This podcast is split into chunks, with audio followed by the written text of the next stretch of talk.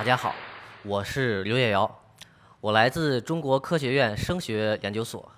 呃，今天非常高兴呢，来到咱们格致论道的舞台，然后给大家介绍载人深潜，并分享我的一些小故事。呃，我今天给大家演讲的题目呢，叫载人深潜幺零九零九。那大家都知道，一万零九百零九米是我们国家去年载人潜水器奋斗者号完成的海试当中下潜的最大的深度。这个深度呢，是我们国家的载人深潜新纪录，很有可能呢，也是不会再被打破的这样一个记录了。下面呢，我先给大家听一段来自于万米海底的声音。亲爱的观众们，海底万米的海底妙不可言，希望我们能够通过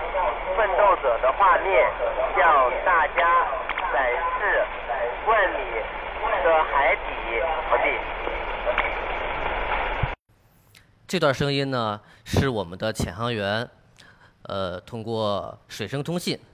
将他的语音传到我们的母船上边的。那么这段距离有多远呢？有十二公里。十二公里大约就是北京市从北二环到南二环之间的这样一个距离。那其实语音通信呢，只是我们载人潜水器声学系统实现的众多功能之中的一个。呃，声学系统呢，在载人潜水器里边，就像载人潜水器的耳朵、嘴巴和眼睛，它实现了奋斗者号载人潜水器的水声通信、定位导航、精细探测等非常重要的功能。我从事载人潜水器声学系统研究的工作已经有十五年了。呃，非常有幸呢，参与了我们国家三台载人潜水器“蛟龙号”、“深海勇士号”和“奋斗者号”的研制和实验。“蛟龙号”可能是大家最为熟悉的，因为它是我们国家第一台载人潜水器，实现了我们国家载人深潜从零到一的突破。当时载人潜水器下潜，当时“蛟龙号”下潜的最大深度是七千零六十二米。也是当时在世界上所有的作业型载人潜水器里边下潜深度最大的。那蛟龙号在2002年立项，2012年完成了7000米级的海试，在到现在大约有将近二十年的时间，我们去过太平洋，去过印度洋，为我们国家进行矿区的勘探、资源的勘探，还有科学的研究，包括地质、包括生物等方面的研究。做出了很多的贡献。那在我们完成了蛟龙号的海试之后，我们整个载人深潜的团队就开始了深海勇士号的研制。深海勇士号呢，最大下潜深度四千五百米的这样一个载人潜水器。那肯定很多人就会有这个疑问：为什么我们的深度下降了？但其实我们的深海勇士号在研制的过程中，完成了众多关键装置的国产化研制，可以说把我们的载人深潜的关键技术掌握在了我们自己手里边。我记得在二零一零年的时候，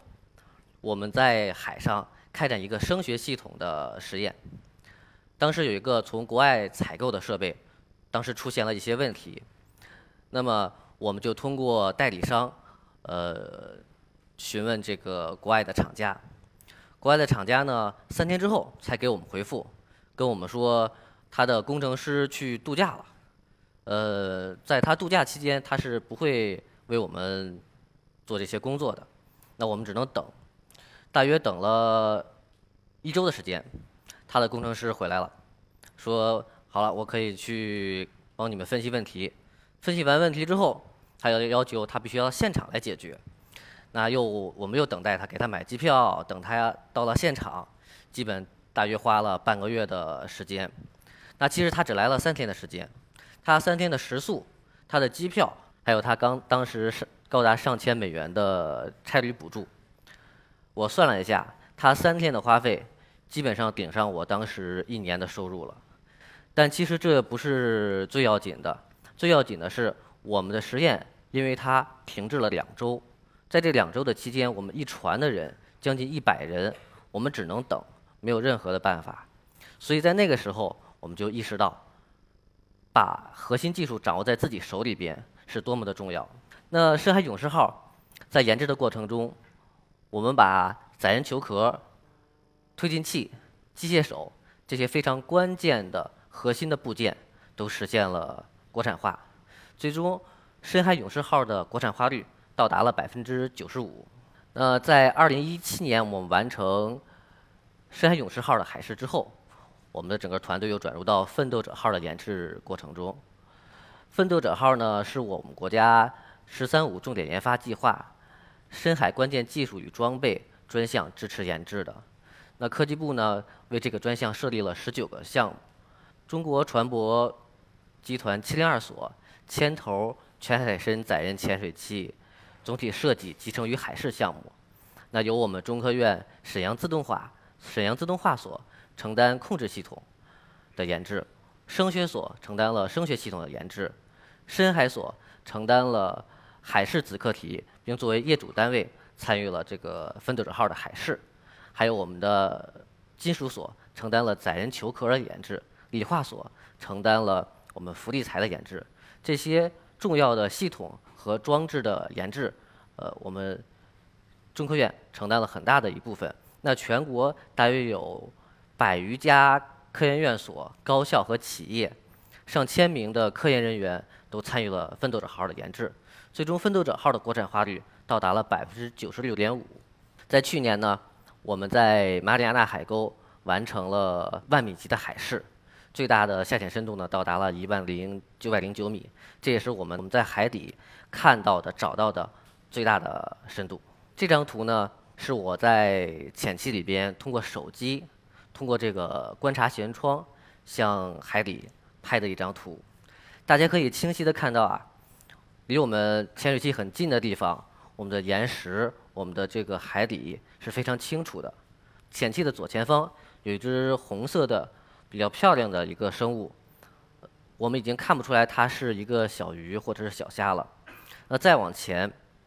大约十米以外的地方，我们的看到的东西就逐渐的变得模糊。为什么呢？因为可见光和电磁波在海水里边衰减是非常快的，所以我们潜水器的通信、定位和探测等这些技术都必须依靠声学手段来实现。声学系统呢，其实是一个比较复杂的系统。如果从位置上分，它可以分为我们的母船部分，就是探索一号，还有潜水器的本体部分。那本体的部分呢，我们就可以分为潜水器的舱外和舱内部分。在奋斗者号的本体，我们共有九种十八部声呐，组成了我们的声学系统。那如果从功能上来讲，我们的声学系统实现就是像潜水器的耳朵、嘴巴，还有潜水器的定位与导航，还有像类似于我们汽车的倒车雷达。还有我们的测速仪这样的设备，这个呢是水声通信系统的工作机制。那我们在万米的海底，手机是没有信号的，我们也不能通过一根缆去和母船进行连接，这样来进行通信。因为大家可以试想一下，这个缆如果是通过缆的话，那我们一万米的缆，它在水中，这个会受到很大的洋流的力。那我们潜水器的定点作业和我们潜水器的航行就会受到很大的影响，所以这个时候我们必须通过通过水声来进行通信。那么水声通信就是载人潜水器与母船之间唯一的沟通桥梁。那简单来讲呢，我们水声通信就是把我们需要传输的信息，包括我们的呃文字、语音、图像。还有数据，通过编码调制，然后通过一个叫换能器的设备进行发射，另一端呢进行接收，过程是相反的，它进行呃解码和译码，最后显示在我们的计算机上。刚才我提到了一个每个声呐，其实每个声呐设备都会有的这样一个装置，叫换能器，就是大家可以看到最右侧的这两个东西。上边的呢是装在我们的船肚子底下的，而下边右下角这个呢是装在我们潜器的背部的。就是通过这样的设备，我们实现了母船与潜水器的通信。左边这个框呢，是我们母船上的显示终端的对话框，可以通过这个对话窗框啊，将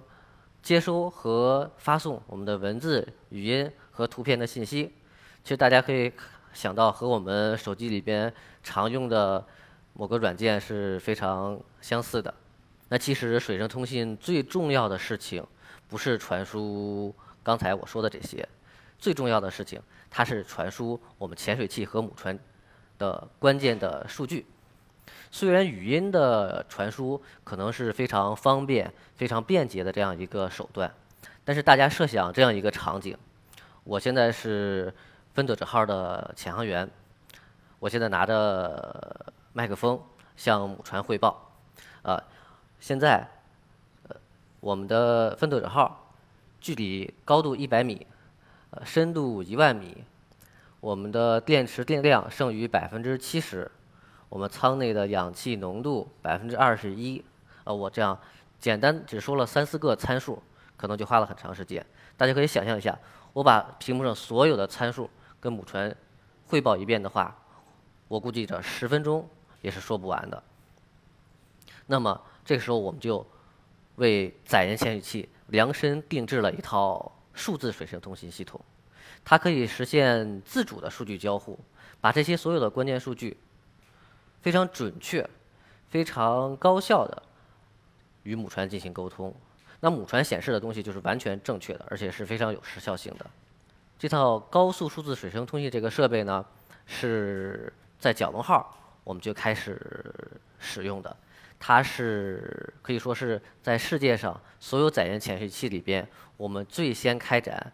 最先采用水数字水声通信这样一个通信的方式的。那大家看，我们在去年的海试当中，我们的水声通信实际上实现了一个大约有十二点八公里的这样一个最大的通信的距离，可以说性能指标呢也是国际领先的。那么虽然我们的成果是非常的显著的。但是其实我们的这个研制的过程中，这道路还还是非常的曲折的。我记得在二零零九年的时候，蛟龙号是第一次在南海开展下潜实验。为了潜水器和人员的安全，我们当时制定了这样一个呃下潜的规程，就是必须要建立水声通信，才能开始下潜。如果没有建立水声通信，那潜水器是不能开始进行下潜作业的，因为我们也是顾虑到头一次潜水器远离母船下潜的到海里，所以蛟龙号的失联这这种状态是绝对不允许的。但是由于当时的这种水声信道和噪声的原因，我们的水声通信啊迟迟没有正常的建立，呃，当时也是。全船人对我们的关心，都变成了对我们的压力。我记得比较印象比较深的是蛟龙号第一次脱离当时的母船向阳红零九，呃，开始这个的几个潜次。那个潜次呢是我下潜的，当时压力也非常大，因为能不能下去就看我能不能把水声通信弄好了。但是遗憾的是，当时在水面上漂了两三个小时，我们仍然没有把这个通信建立。所以呢，那次下潜实际上只是在水面上漂，并没有真正的下去。当时我记得舱内的这种温度啊，就是三十八九度，湿度呢也有百分之七八十。就在这样一个条件下，我当时可以说是浑然不觉，而且过得觉得时间过得飞快。我只觉得我干了一小会儿活，怎么就收到了这个母船的命令，说既然没调好，那你们就上来吧。命令我们就要返回母船，他就要去把我们捞上来了。所以当时也非常的遗憾。那后来呢，是通过这个多次的这个下潜和在这个母船上的调试啊，我们把数字水声通信与刚才我讲的语音通信相结相集成，采用这样一种方式。解决了这个问题，于是蛟龙号才迈出了下潜的第一步。这个设备呢叫侧身测扫设备，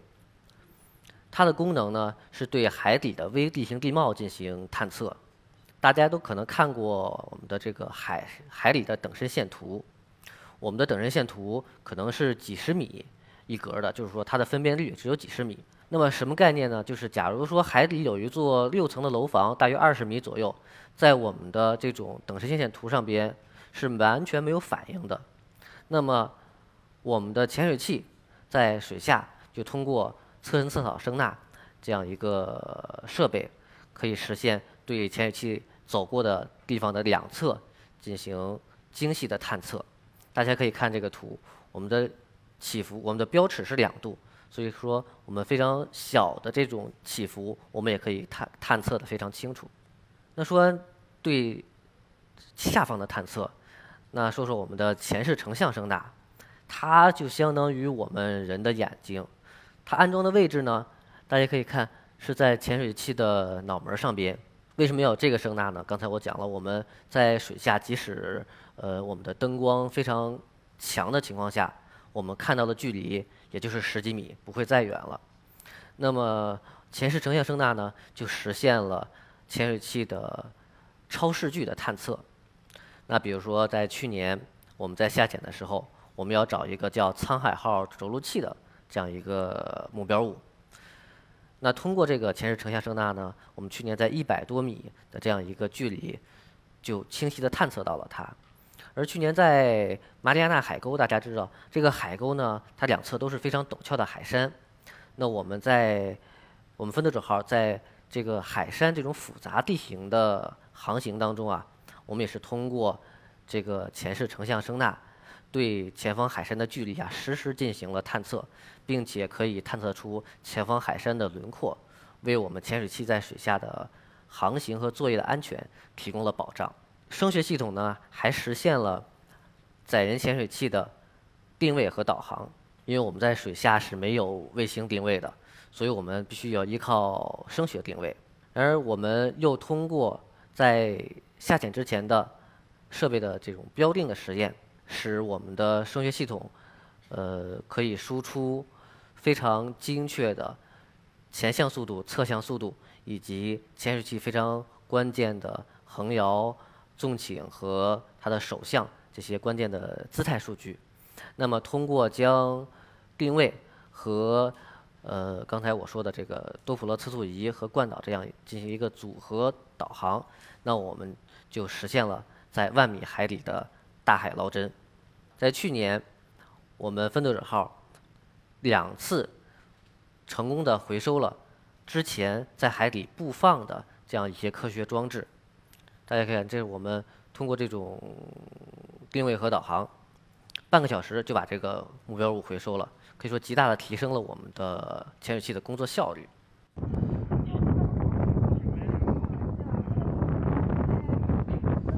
这个风声也挺大，这个这是我在做实验的时候拍的一小段视频，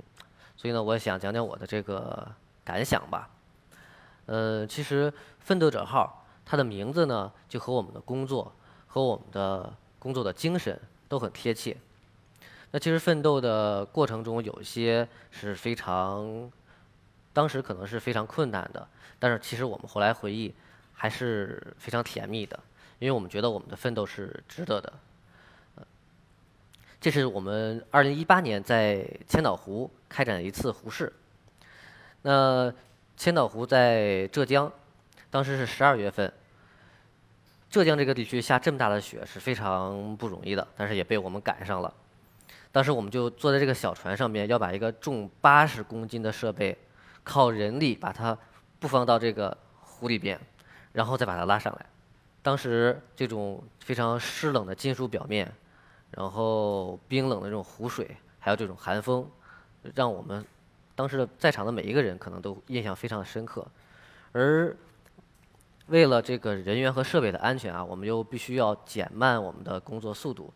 以往可能大约二十分钟的这种布放的时间，可能在这个时候就需要一个小时。所以每次我们完成一次布放之后，手基本都会冻得没有知觉，要缓半天才能